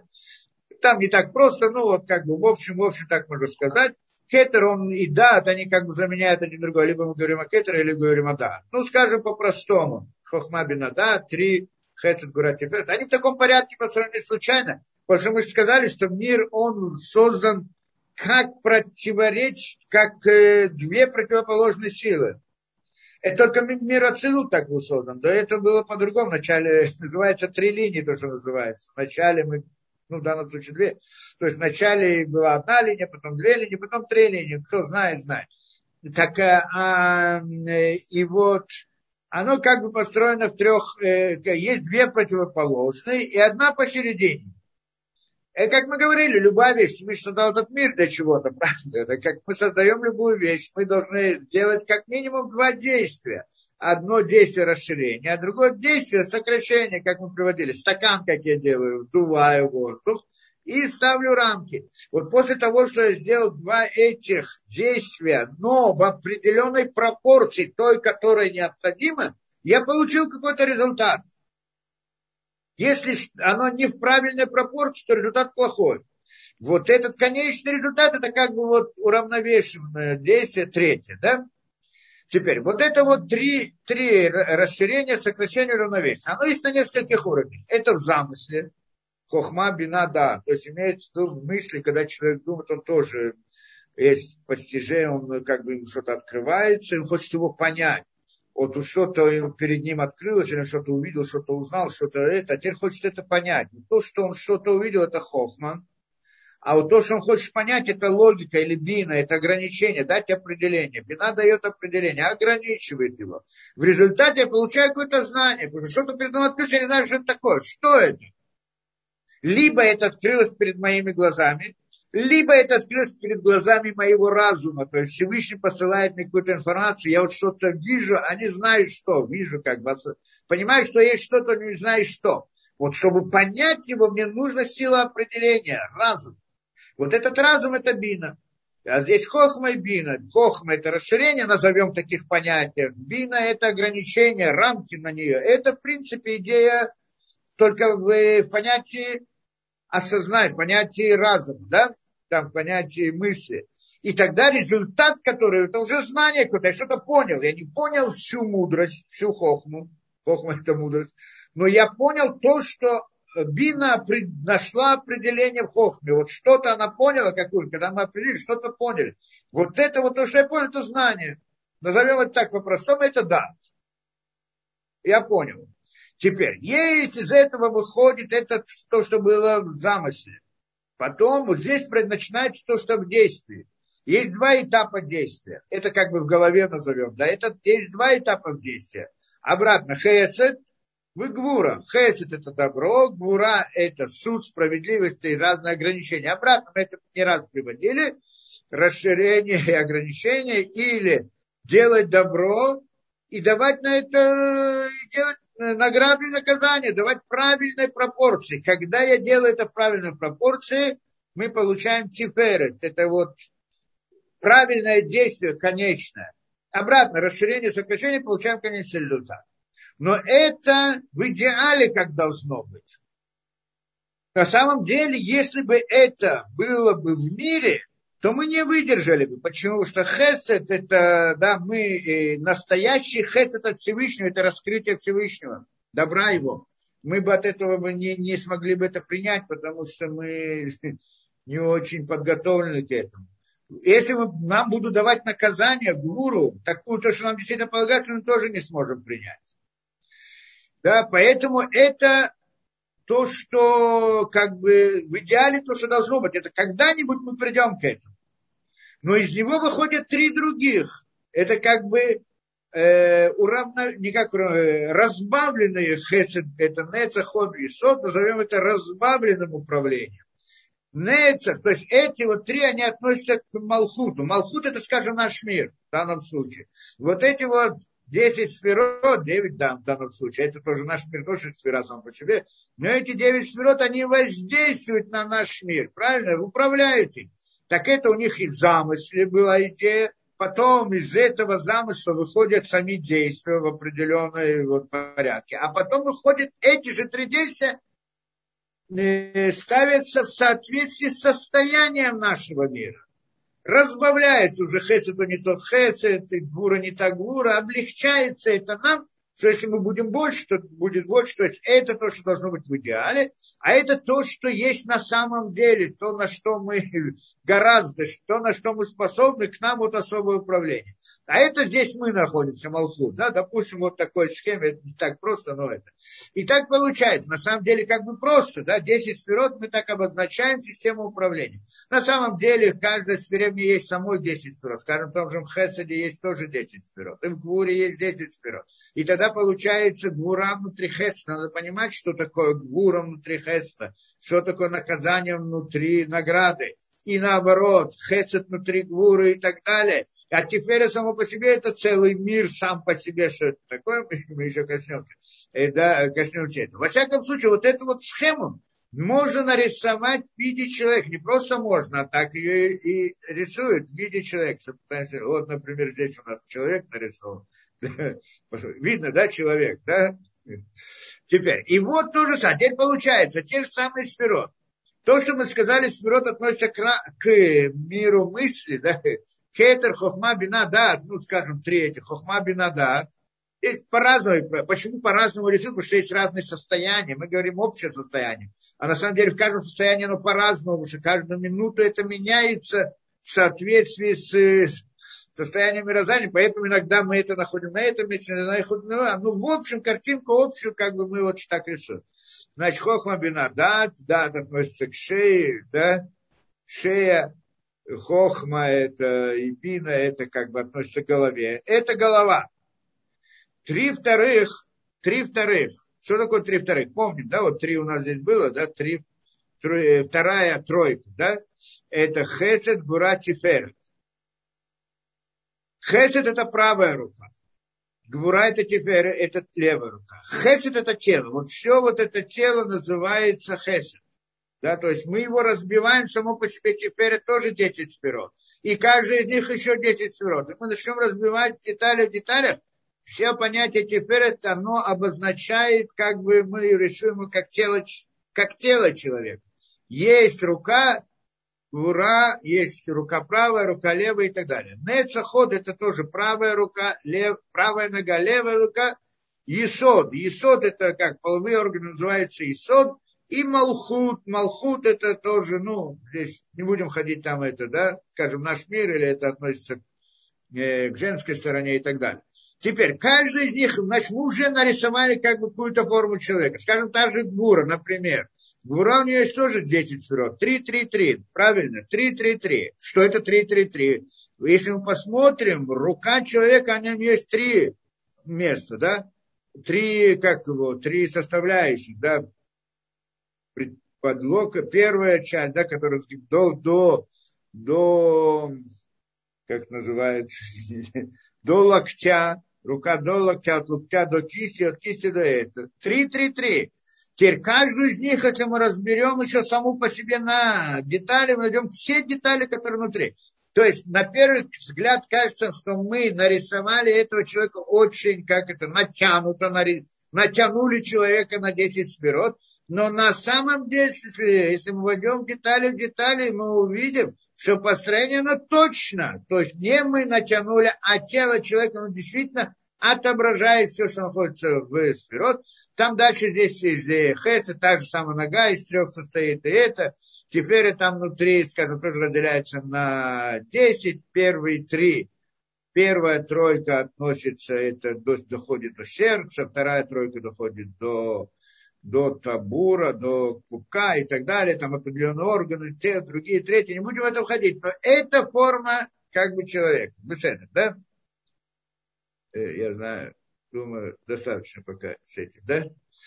Ну, как бы это понятная идея. Мы нарисовали это, то есть берется 10, это система управления 10 спирот, и мы ее отображаем человек. Не просто для удобства а именно так оно было создано. И тело человека не случайно такое, как оно есть, так как оно, если какой-то эволюции, то он должен был быть каким-нибудь шариком, должен было быть лучше всего. Зачем человек должен быть голова, руки, ноги, вообще, да, зачем это нужно. Но, но так вот эта схема, как вот человек построен, самому по себе вопрос удивительно, почему именно так построен человек – потому что он в себе отображает вот эту вот систему управления. Да, то есть голова, три сферы, это там сфера, теперь и так далее, каждое это. Это называется кумата Адам. Рост, рост человека, рост человека. Поэтому система управления отображается как рост человека. Это известные вещи, конечно, да, многие, я думаю, где-то видели, читали про это, да.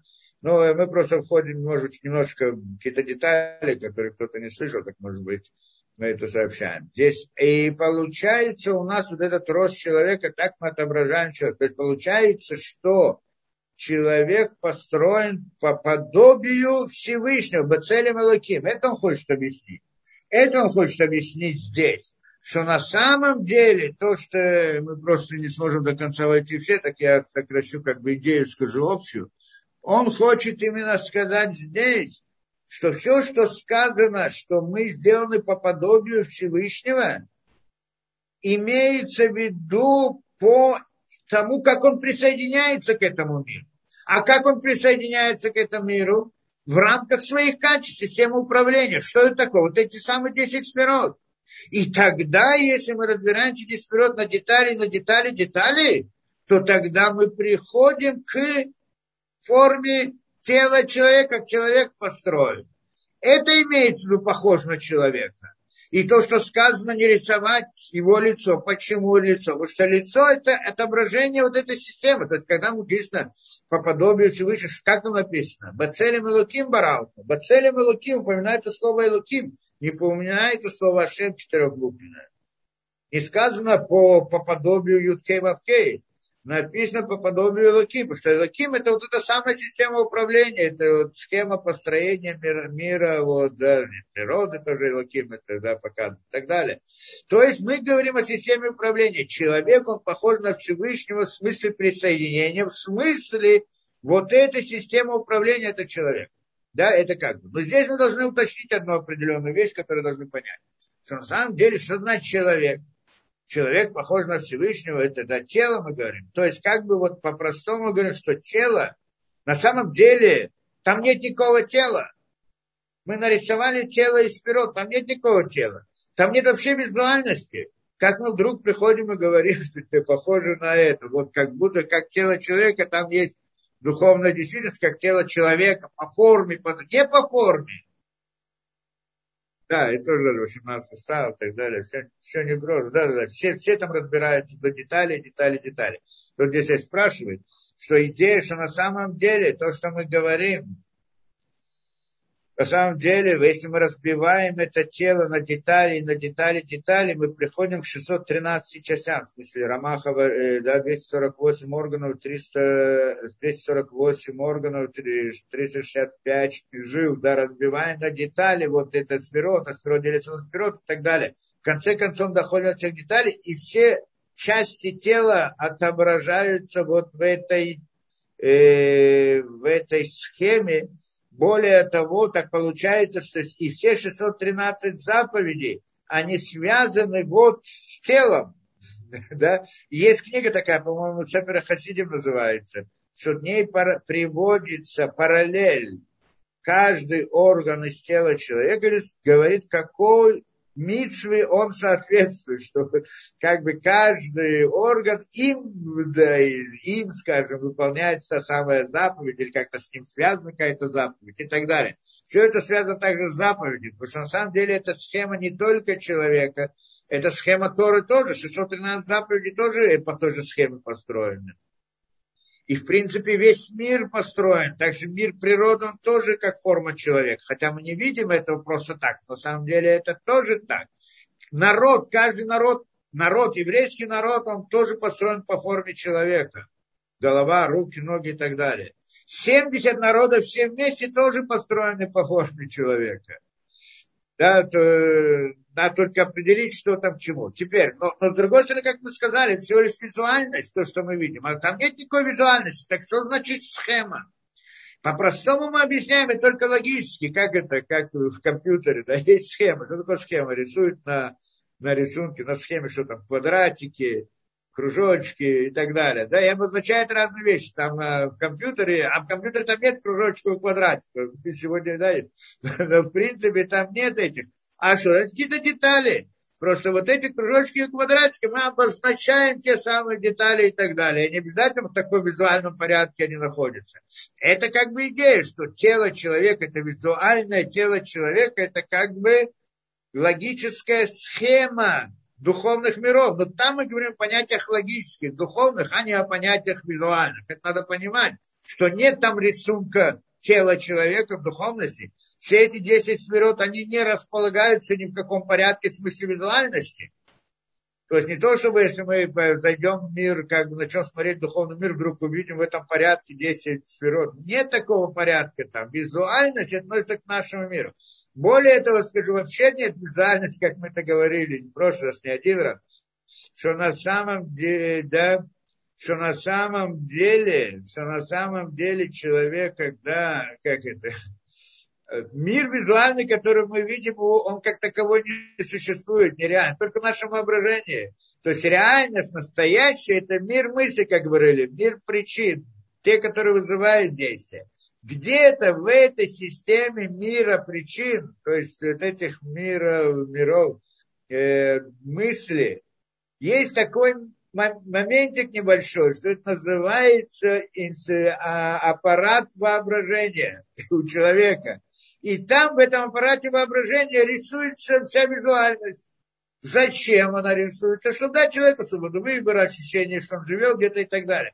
Причем ему закрывается видение всей реальности. Остальное он видит только вот эту реальность в, в этом аппарате э, изображ... Э, да, воображаемом, э, в аппарате воображения, который у него есть. И видит там всю визуальность. Он думает, что это весь мир. Всего остального не видно. А на самом деле это всего лишь воображение там что-то построено. Так зачем? Так что ж такое тело человека, которое мы видим визуально? Это там ему было дано в мире воображения, чтобы он мог посредством этого учить духовную действительность. Но это не значит, что в мире духовном тоже есть визуальность. Там нет никакой визуальности, она есть только вот с той точки воображения человека. Это понятно. Это, это по-простому так мы это объясняем. Но кроме этого, он здесь хочет сказать больше, чем это, что на самом деле, когда мы говорим о человеке, и говорим его органы, его те и другие, там, там его рука и так далее, человек двигает рукой. Кто двигает? Есть у человека рука или нет у человека руки? Что такое рука человека? Мы видим, мы говорим, что это визуально мы видим руку. А если мы ее не видим, значит нет у человека руки или есть. Когда-то мы говорили, что душа распространяется в теле человека и есть в руку, Э, часть души э, является рукой, часть души нефиша, да, там нефиша рукой, ногой и так далее. Можно разделить это тоже. То есть понятие, как говорит, то, что ответственно за ногу, это нога человека, что ответственно. То есть мир мысли, он же реально сам по себе. В визуальности мы видим какие-то визуальные картинки, но на самом деле мы же говорим, что есть причина для этого. Вот эта причина, она есть. Причина для руки, причина для этой визуальной картинки руки, это и есть рука. То есть та реальность в мире мысли, которая вызывает функционирование, скажем, этой руки, я просто утрированно все говорю, она и есть рука, а не сама визуальная картинка. Это должны понимать. Поэтому даже когда мы говорим на человека, у него тоже есть руки, ноги и так далее, вне рамок вот этой картинки визуальной, которую он видит. Там духовная его действительность, мы тоже можем ее развить. И правильно, что можем, потому что а, Адам, что такое человек? Человек же тоже система управления его душа, душа человека, что такое? Тоже система управления. Над кем она управляет? Над своим телом. И поэтому у него тоже есть голова, что это три сферы, которые мы сказали, Хохма Бинадат, скажем. Тело у него есть, что это Тиферет. Правая рука у него есть, что это Хес, это левая рука, что это э, Гвура и так далее. Но эти понятия в логическом, да, можем это сказать, есть также внутри человека. Поэтому можем говорить, в прямом смысле человек похож на Всевышнего, на систему управления. Визуально только нам то, что дает как бы какое-то вот понимание этого. Но на самом деле это визуально все не живое, там же ничего не, не реальность. Но оно нам дает, оно нас обучает, и благодаря этому что-то можем видеть, что о чем-то рассуждать. Но на самом деле у человека есть настоящая нога, как говорят. Есть люди, которые, хазахале, бывает, когда человек потерял ногу, потерял ногу, а потом он говорит, нет, отрезали, ампутировали ноги. Нет у него ноги, но она у него чешется, она у него болит. И так есть, да, знаком с этим, есть такое явление. Как она болит? Где она болит? Что это? Да, непонятно. Не то, что не хочу сказать, что именно это есть нога. Так кто-то там скажет, нервное ощущение и так далее. Но не принципиально. Суть не в этом. Нервное окончание кто-то скажет. Тоже неправильно. По сути, ну неважно. Но как бы это ни было, то есть есть понятие то, что духовное понятие нога, рука, тело и так далее у человека. И тогда человек, мы говорим, в прямом смысле он похож на систему управления. Потому что у него вот это вот, да, что у него тоже есть, он должен управлять самим собой, своим телом с позиции Хеседа, с позиции Гуда, суда, справедливости и так далее, и, и знать правильную меру всему, и знать, как э, как вот эти принципы э, поставить в соответствие, чтобы они подходили в данный момент, данное это, да, это Нецаход и Сод. И есть замысле у него тоже есть понятие, да, делать. И далее. То есть вот эти похожие вещи, мы же многое понимаем, когда мы говорим о системе управления, начинаем говорить о понятиях как это, в мире мысли, как мы говорим, различные понятия, разум, мудрость, как она, ограничения, ограничения, пользуемся какими-то мыслительными понятиями. Откуда мы их взяли? У нас они есть. Да, да у, нас, у нас оно есть, это понятие. У нас оно есть да, вот эти вот понятия и так далее. Почему? Поэтому мы можем говорить об этом. Это у нас тоже есть система управления, поэтому мы этим управляем. И это он имеет в виду. То есть он говорит, на самом деле, нет здесь никакого противоречия, как мы сказали, что с одной стороны, что с одной стороны действительно сказано, что человек был создан по подобию Всевышнего. Э, скажем так, с одной стороны нам понятно, что Всевышний это бесконечность, у нас нет никакого постижения и мы не можем ни с чем сравнивать, не можем о нем говорить, но мы к нему можем обращаться, хотя не знаем, кто он такой. А с другой стороны, он создал систему управления, систему качества и так далее, и про это он говорит, что мы похожи на Всевышнего. То есть он создал нас по подобию системы миров управления. Но эти миры управления логические, в мире мысли, не визуальные а он нам дал тело визуальное. Так то, что он имеет в виду, похоже, не имеется в виду тело визуальное. Это как схема, потому что мы, да, мы в рамках, э, мы осознаем что-то, изучаем что-то в рамках визуальности. Нам нужны визуальные картинки, чтобы что-то понять. Это всего лишь схема. А имеется в виду на духовную суть человека, так как управляет его телом, вот она тоже построена в прямом смысле, как как э, вот эта вот система управления, у него есть хесед у человека, назовем это рукой правой, у него есть гвура, в рамках поведения человека он может использовать силу хеседа, силу гвуры, это называем правой рукой, это называем левой рукой и так далее, и расставим, так что есть параллель точно. То здесь объясняют еще много разных интересных но они, это вход в разные глубокие понятия, и мы все равно это не сможем, и времени у нас тоже нет. Да? Но идея как бы общая, думаю, я как я передал. Вот в общем. Потом мы пойдем дальше. Вот из этого выходит там дальше, дальнейшие выводы, которые нам нужны для понимания молитвы. В следующий раз будет